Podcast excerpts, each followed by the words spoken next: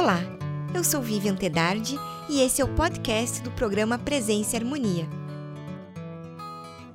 O assunto é Filósofo René Guénon com a professora Bárbara Santos. Confira. Bárbara, que bom recebê-la mais uma vez aqui no programa Presença e Harmonia. Muito obrigada. Obrigada a vocês é, pelo o convite, por estar é, mais uma vez agora online, né? Isso, isso mesmo. o bom que proporciona, né, você tão longe da gente, a gente poder fazer então esse bate-papo de hoje. Obrigada. É verdade, eu, eu é que agradeço o convite. Imagina.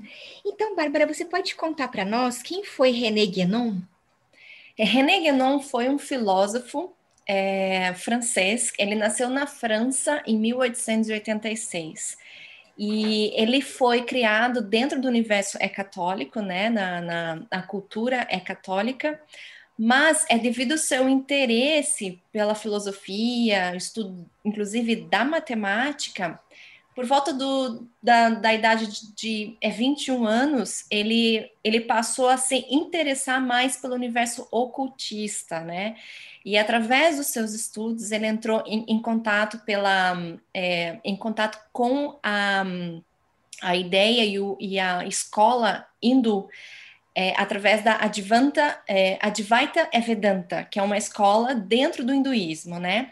O qual ele foi iniciado pela linhagem es espiritual. E depois disso, ele foi se é, aprofundando nos estudos orientais, ele passou pelo taoísmo, até ele encontrar o sufismo.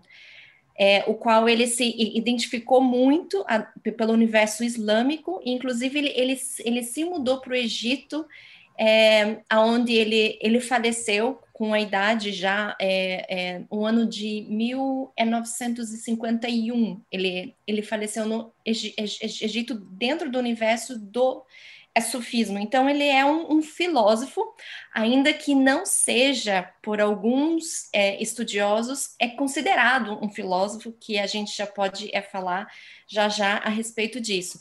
Mas um filósofo dentro do universo é metafísico. Certo. É, seria bem essa mesmo a minha próxima pergunta, né? Porque para alguns estudiosos, então, Guénon é considerado um místico esotérico e não um filósofo. Então, isso é uma das coisas que é, eu fiz um mestrado em filosofia e religião lá na Tailândia. É, e quando eu optei por ele para escrever minha tese de mestrado, houve algumas é, controvérsias entre os professores, né? Porque alguns diziam que ele não era filósofo e vieram com vários argumentos, outros estavam ao meu lado dizendo que sim, ele é filósofo, o que ele faz é filosofia. E por que isso, né? Por que, que pela visão de alguns estudiosos ele é um místico esotérico e não um filósofo? Bom, a filosofia, como todo mundo sabe, é baseada principalmente dentro da, da a visão de Platão e Aristóteles, né? Que dali em diante foi se é, é tendo é, várias é, é vertentes dentro da filosofia. Porém, é devido aos ideais que ele observava dentro da religião, sendo uma visão tradicionalista, a ideia que ele tinha da religião era que ela é pura, é metafísica porque ele explicava a religião de uma forma extremamente etimológica. Se você for analisar a palavra religião, ela vem do latim religare, que quer dizer se reconectar, né? É, se religar ao universo acima de nós. E pela visão dele, essa a transmissão de conhecimento dentro das religiões, ela é metafísica.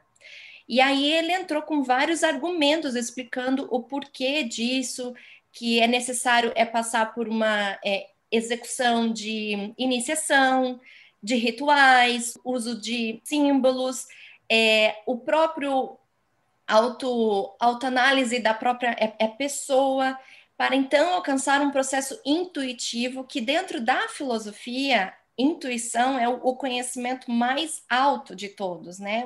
Então, nessa visão, muitos é, estudiosos analisavam ele como um místico, um esotérico. E, e inclusive, Renan explicava a, a diferença entre es, esoterismo com S e esoterismo com X.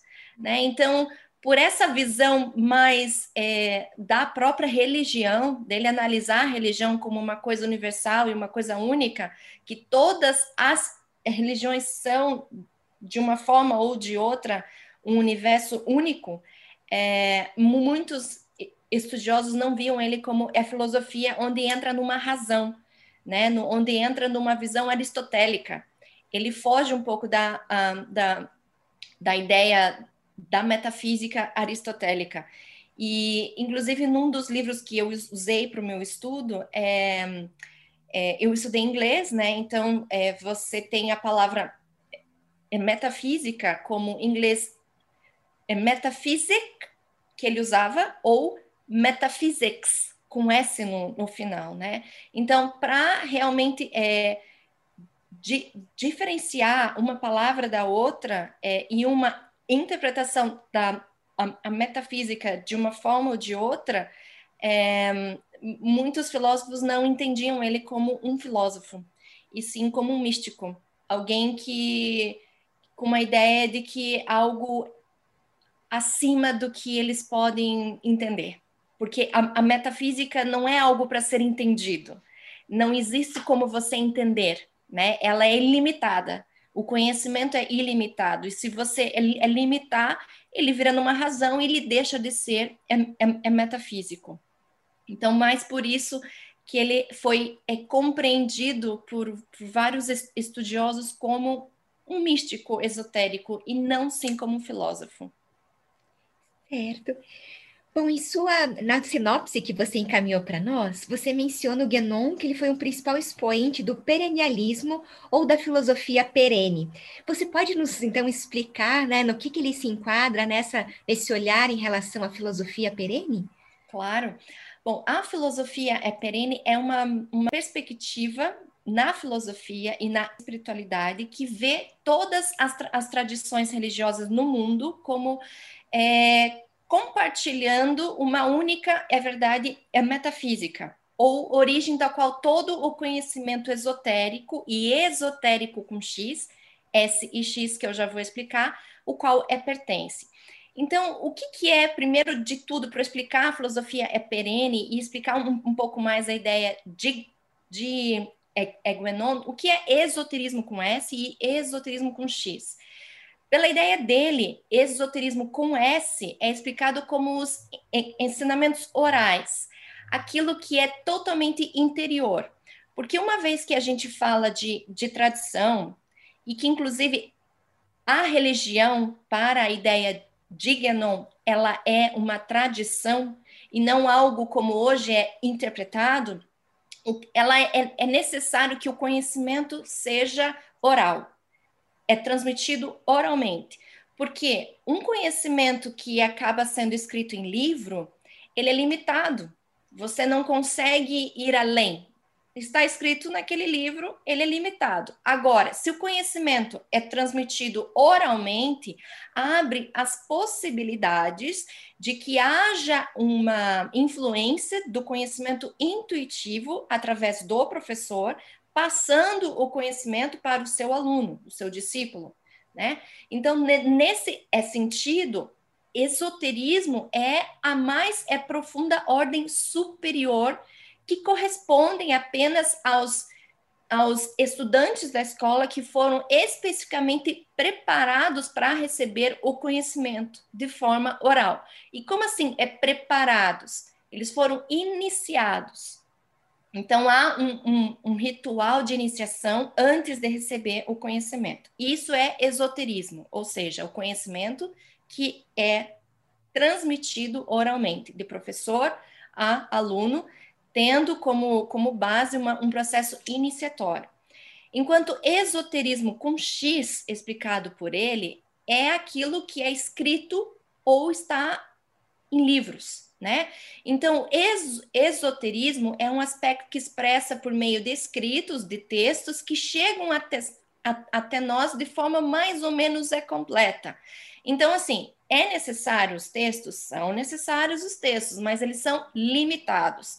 Se, por exemplo, você lê a Bíblia, você vai você vai ler e aquilo é limitado. Agora, se alguém te explica e, e complementa o conhecimento que está ali escrito, ele é limitado.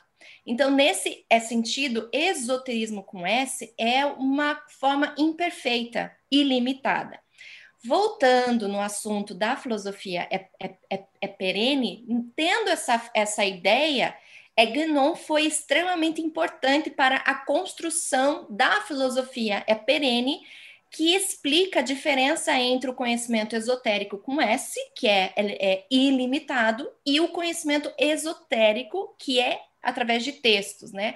Então ele explicava que todas as é, é, é, tradições compartilham da mesma realidade. E a sua primeira é, é menção foi em nossa primeira obra, que é Introdução ao Estudo das Doutrinas Hindu.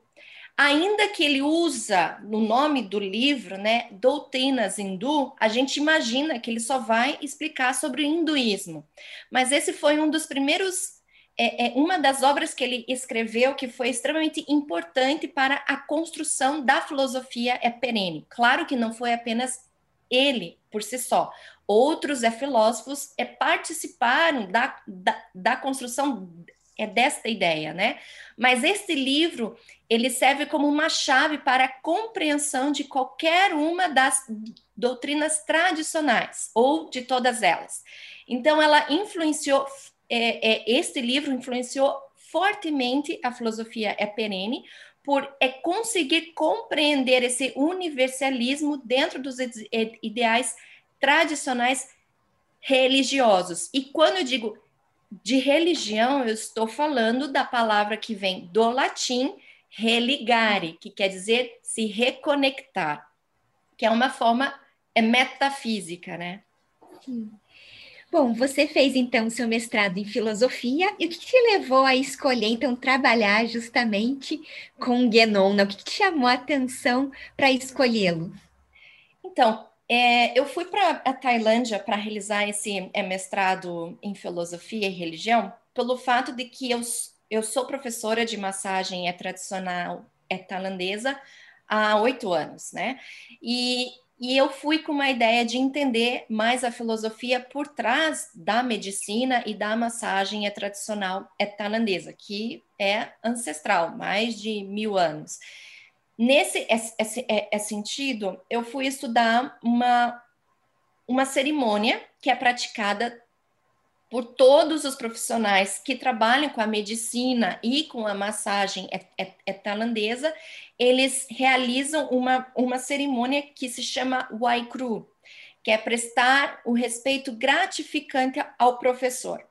E como é uma cerimônia, eu busquei é, é, é, dentro desse universo compreender o que que essa, essa, cerimônia, esse ritual tinha em relação com a filosofia. Se isso era uma, uma, uma cerimônia religiosa, né? Ou se era uma tradição. E aí eu comecei a pesquisar vários ideais, várias filosofias, né? Porque dentro da filosofia você tem diversas é, filosofias, né? Como a filosofia perene.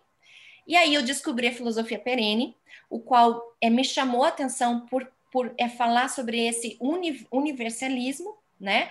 Sobre a, as, é, todas as, as tradições é, é, compartilham da mesma realidade. E então me veio é, é Guénon.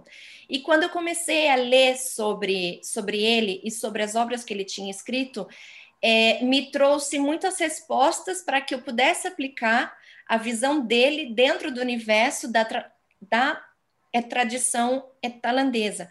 Porque, como ele explica no livro, a primeira obra que ele escreveu, que foi sobre a introdução do estudo das doutrinas hindus, que ela pode ser aplicada em todas as tradições, eu realmente pude entender que, analisando e estudando as obras dele, eu, eu teria como aplicar o estudo dessa cerimônia, desse ritual, dentro de uma visão metafísica. E então eu tirei uma visão é, ocidental, né, que é uma visão que é, o homem ocidental tem, né, de que a realização de uma a cerimônia ela é religiosa. E eu pude explicar que aquela a, a, a cerimônia que é praticada por vários médicos e, e, e terapeutas tailandeses é uma tradição e não uma religião. Então eu queria entender e separar esse universo, porque a gente entra no conceito de que o fato da gente criar, eu digo a gente, o homem ocidental, né? O povo ocidental, de que qualquer ritual que é feito é religioso. Mas o que é religião? Certo? Se você for entender religião pelo, pela etimologia da palavra, é uma reconexão. E com quem? Com os nossos mestres, é superiores com os nossos, um, com os nossos é, conhecimentos in, intuitivos, porque é, é, um pouco meio difícil a gente tentar é, é limitar uma explicação dentro de de um universo que é ilimitado, né? Mas com isso eu pude entender que ele me trouxe, né? Guénon me trouxe várias respostas para que eu pudesse aplicar o conhecimento dele dentro da visão etalandesa. E como Guénon interpreta o conhecimento tradicional, né? Você está falando tanto em tradição, então como que ele interpreta o conhecimento tradicional e quais são os principais pilares para a transmissão desse conhecimento? Então, isso que é uma das coisas que eu mais me interessei, porque eu pude entender através do estudo da, da tradição tailandesa, e, e como eu também já estive na Índia e, e passei é, três meses por lá estudando yoga, ayurveda, eu pude entender que também lá isso é aplicado. Enfim, o conhecimento é, é, tradicional, é um tipo de conhecimento acessível apenas por meio da iniciação e da prática. Ou seja, se não existe uma iniciação, que é um ritual de iniciação, não existe o conhecimento tradicional. Se a gente for analisar, por exemplo, inclusive a igreja é, é, é católica, que é fortemente é praticada no é, é Brasil, para você receber o conhecimento né, do padre, é, você, de, você deve ser iniciado. E qual é a sua iniciação? O batismo. É um processo iniciatório, né? A mesma coisa vale para as tradições, né? Então, assim, alcançar a realização, o entendimento e a compreensão do, do conhecimento tradicional é necessário que haja uma, uma, uma transmissão e prática, e que ela seja de forma, primeiro, iniciação, que é como se fosse um segundo é nascimento para aqueles que a recebem. Então, uma, é uma abertura de portas para o saber tradicional. A in iniciação implica a, a, transmissão de influências espirituais e ensinamentos tradicionais. Ou seja, ela é uma, uma, uma transmissão vertical, ou seja, de cima para baixo, e que efetivamente coloca o indivíduo em contato com uma ordem superior. E eu não estou falando de Deus aqui, eu estou falando de uma elevação superior. O conhecimento in, intuitivo é um nível elevado da nossa mente, né? Aí vem o segundo passo. Então, o primeiro, iniciação. O segundo é o ensino tradicional em relação entre o professor e o aluno, ela deve ser oralmente transmitida. Ou seja, a, a, a transmissão oral, como eu já expliquei, ela é ilimitada. Portanto, ela é esotérica com S, em contraste com a esotérica com X, que é através de textos, né? Então, ela deve ser oralmente transmitido o conhecimento, para então entrarmos no é, é, terceiro passo, a realização de ritos e rituais e uso de símbolos, que são que servem como é, é, veículos de influências espirituais como meio de ensino. Elas servem como, como um ponto de apoio para alcançar a realização e o entendimento do conhecimento tradicional. Por meio da realização desses rituais e o uso de, de, de símbolos, o indivíduo é, consegue manter o elo com a corrente, que foi feita no dia de sua iniciação.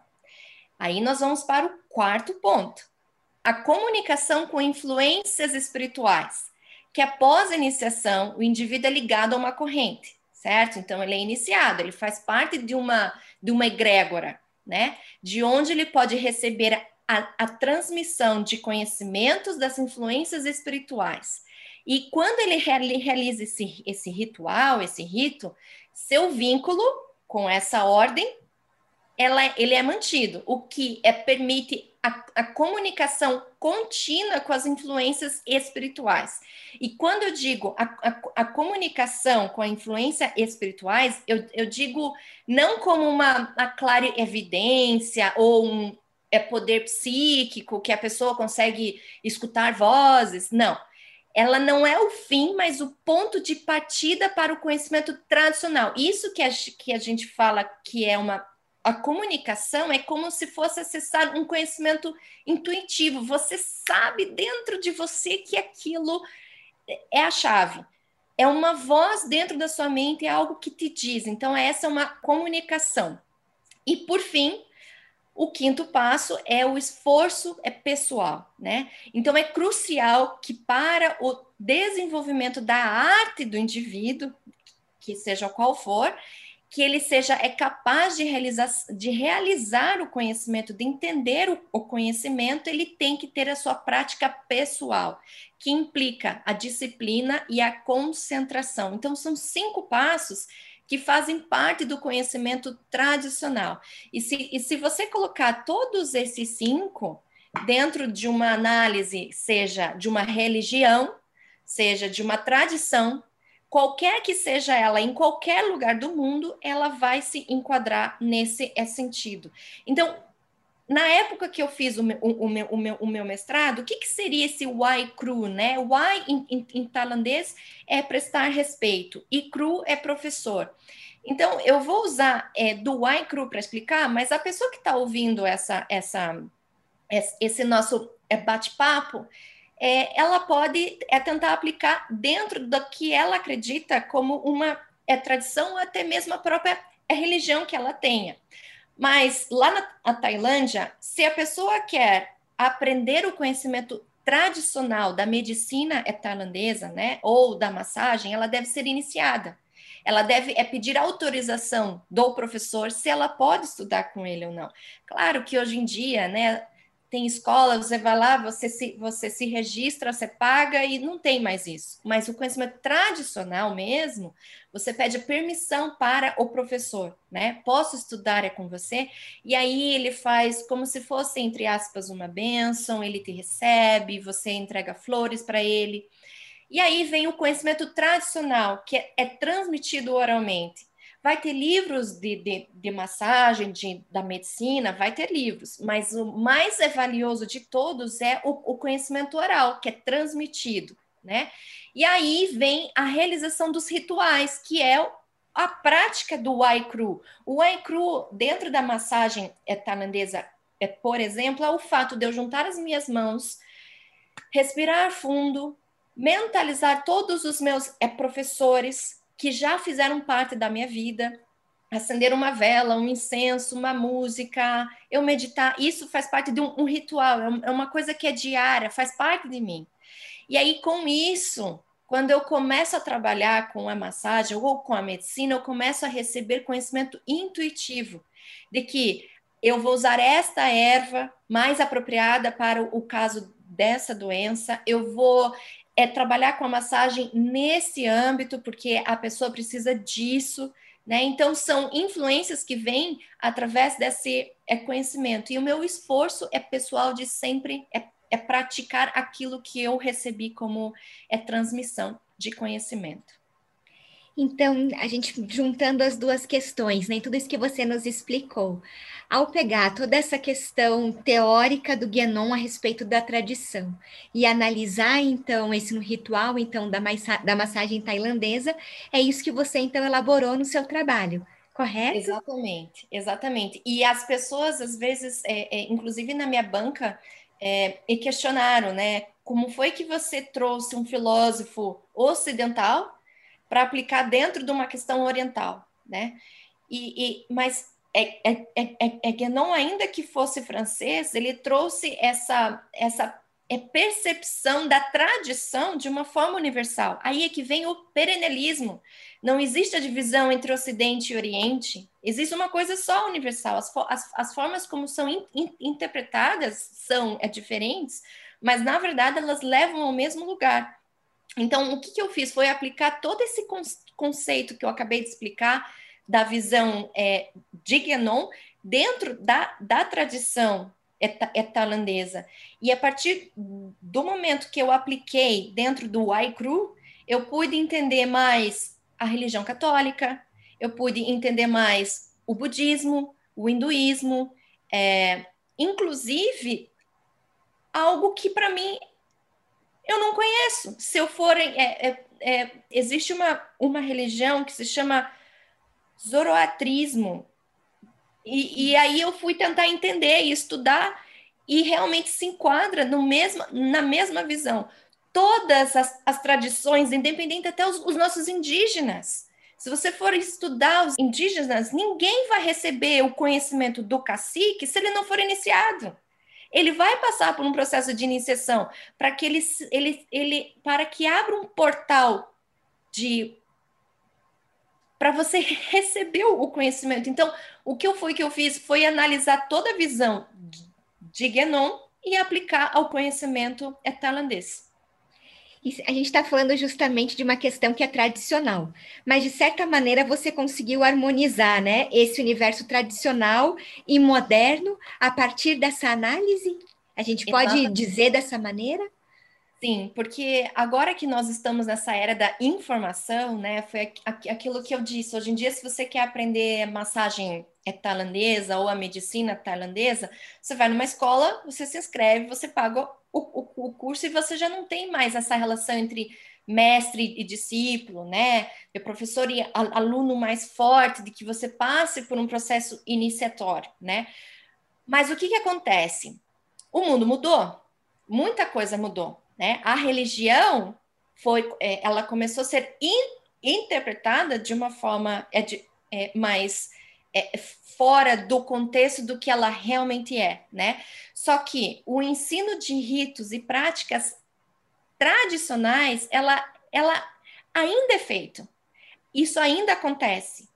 Talvez a pessoa que faça nem sabe o que ela está fazendo, mas aí é que vem a informação. Você precisa de um professor que te instrua.